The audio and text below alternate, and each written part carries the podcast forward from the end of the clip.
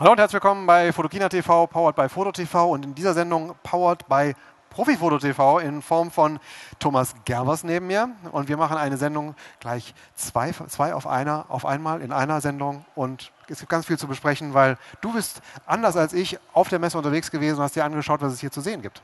Ja, Marc, ich habe mir angeschaut, was es zu sehen gibt, äh, beziehungsweise ich wusste vorher schon, steht alles im aktuellen Fotokina-Heft von Profifoto. Ähm, hier auf der Messe hat sich danach nicht mehr viel getan. Okay, wir können mal aufs Titelbild gucken über die äh, Deckenkamera und da sind einige Kameras aufgelistet genau. und über die wollen wir uns unterhalten und ich hätte gerne ein bisschen deine Einschätzung, äh, was davon zu halten ist. Ja, insgesamt äh, würde ich sagen, die Fotokina bringt jetzt nicht allzu viele Innovationen im Kamerabereich. Ähm, und die Innovationen, die es gibt, sind jetzt vielleicht auch nicht ganz so durchgreifend. Das liegt zum Teil natürlich auch daran, dass die Kameratechnologie mittlerweile recht ausgereift ist. Aber wer überrascht hat zur Messe, ist zum Beispiel ein Hersteller, den man bisher im Profibereich vielleicht gar nicht so im Fokus hatte. Das ist die Firma Samsung. Von dem Gerät, was Sie vorgestellt haben, haben wir hier eine Abbildung auf dem iPad. Da können wir mal gerade drauf schauen. Worum handelt es sich dabei? Ja, wobei, worum handelt es sich? Es handelt sich um eine APS-C-Systemkamera ähm, ohne Spiegel. 28 Megapixel, 15 Bilder in der Sekunde und äh, 4K-Video, schwenkbarer Monitor, eingebautes Wi-Fi. Ein Paket, das sich schon so sehen lassen kann, aber zum Preis von 14,99 auch zu einem Preispunkt, äh, bei dem man solche Features anderswo suchen muss anderswo suchen muss. Okay. Anderswo suchen muss. Zum Beispiel 15 Bilder in der Sekunde schafft keine professionelle DSLR und auch, glaube ich, keine andere kompakte Systemkamera.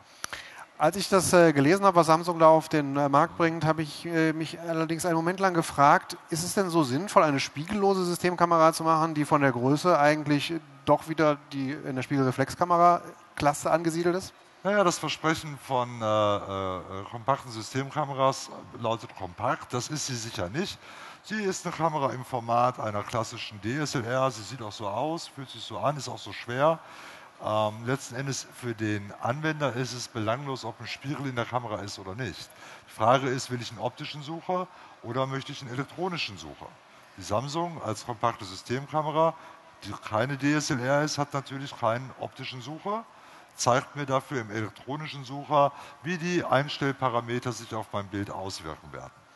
Nun bist du ja hier als Chef von äh, der Profifoto und für Profis gibt es natürlich noch ein paar andere Dinge, die drumherum zählen. Das ist zum Beispiel, was gibt es an Objektiven, was gibt es für einen Professional äh, Service, Support dazu. Mhm. Kommt das schon im Profimarkt an oder macht Samsung da gerade den ja, Anlauf? Ich denke, da muss man fair sein. Es ist jetzt ein Aufschlag hier auf der Messe mit einer Kamera, mit Objektiven, mit einem Öffnungsverhältnis von 1 zu 2,8. Natürlich muss das ausgebaut werden, das muss wachsen. Da ist Samsung sicher noch auf dem Weg, aber die Firma hat bewiesen im Fernsehbereich, im Handybereich, äh, sich durchaus in eine Marktführerposition bringen zu können. Und ich würde das nicht unterschätzen. Ich war in den letzten Jahren zweimal im Headquarter von Samsung in Seoul.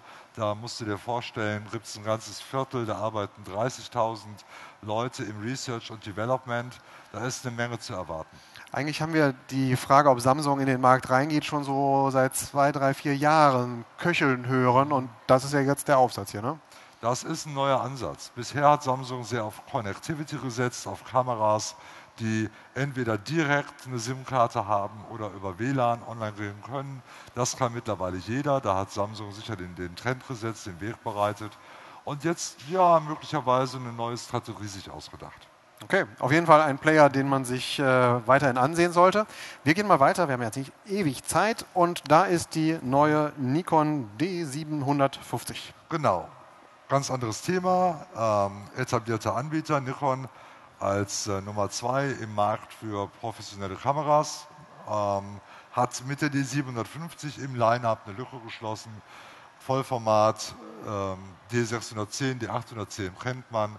Dazwischen jetzt die D750 mit 24 Megapixel, immerhin mit Wi-Fi. Erste DSLR mit einem Klappmonitor.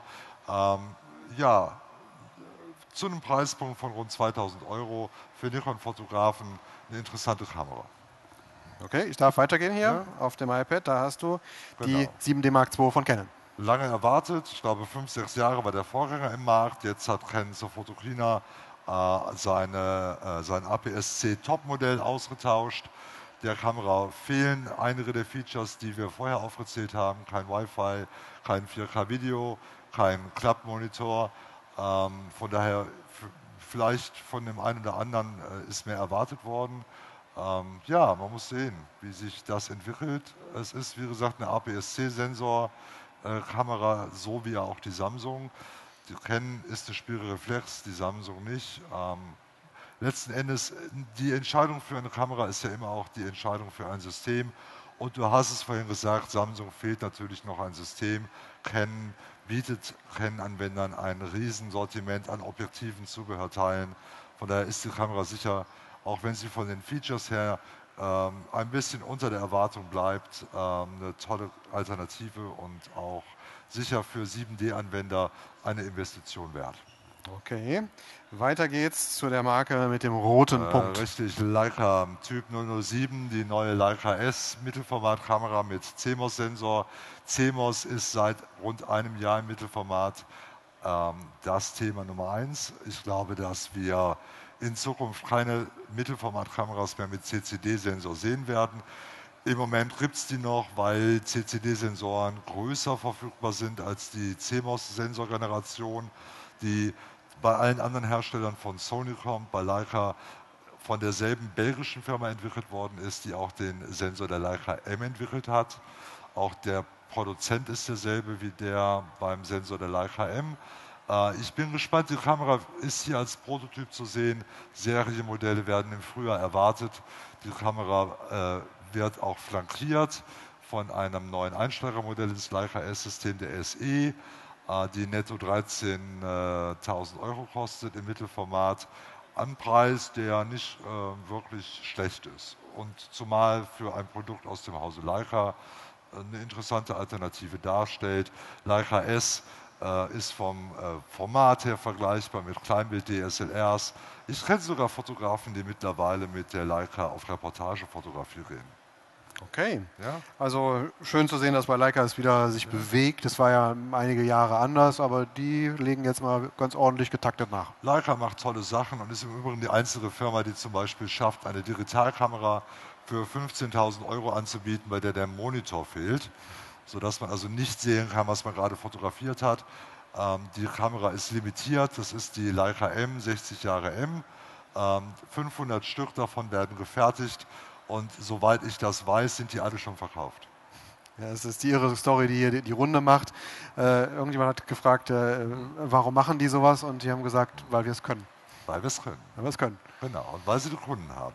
Also eine Digitalkamera ohne Display ähm, als Neuheit, also die verrückte Welt.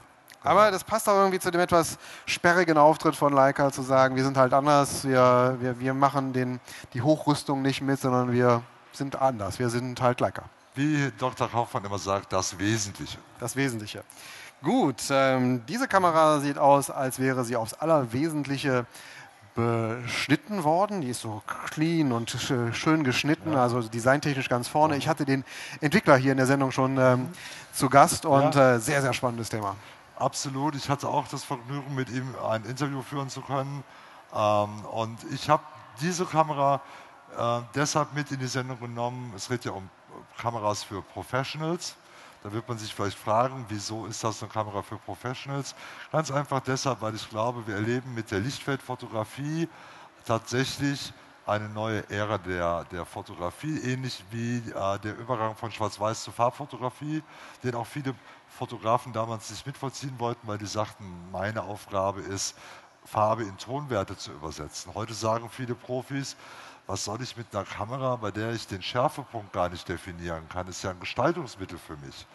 Und ich glaube, es gibt aber auch Fotografen, die verstehen, welche Chancen Lichtfeldfotografie bietet, nämlich Bildräume zu erschaffen, in der der Betrachter interaktiv das Motiv sich erschließen kann, gerade im Bereich der Produktfotografie für E-Commerce bedeutet das, dass der Kunde im E-Store sich deutlich länger mit dem Produktbild beschäftigen wird. Ich bin mir sicher, alle Versender werden in spätestens drei, vier Jahren diese Art von Fotografie für ihre E-Commerce-Angebote wollen, einfach weil die Aufmerksamkeit, die so ein Bild im interaktiven Kontext, also online oder in Apps bekommt, weitaus größer ist. Für mich ist Lichtfeldfotografie die Fotografie fürs Online-Zeitalter und ja, bietet eine Menge Chancen, gerade auch für Berufsfotografen glaube, wir haben sie noch gar nicht namentlich genannt. Es handelt sich um die Lightro Illum.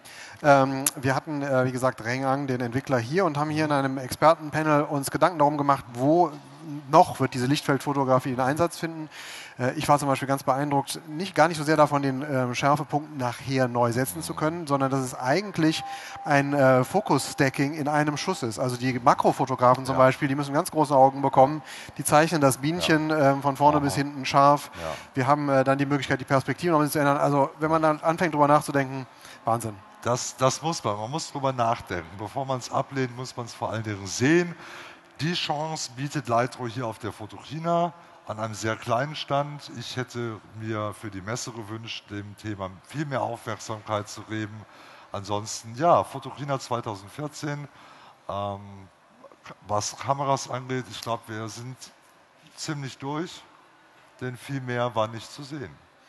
Ja, das ist vielleicht so ein bisschen der, so, so, so, so ein Scheitelpunkt, den man da gerade ja. hat. Ähm, ich hatte die Gelegenheit, ähm, gestern mit dem Fotoindustrieverband nochmal zu sprechen ja. und der sagte, wartet mal ab, 20, wir sind gerade an so, einem, an so einem Kipppunkt 2016. Wenn man mal weiterdenkt, was alles an Vernetzung passiert, wenn die Kamera anfängt, mit der Lichtanlage zu sprechen, äh, der hatte schon wieder die nächsten Ideen und ich glaube, also innovationsmäßig sind wir nicht am Ende.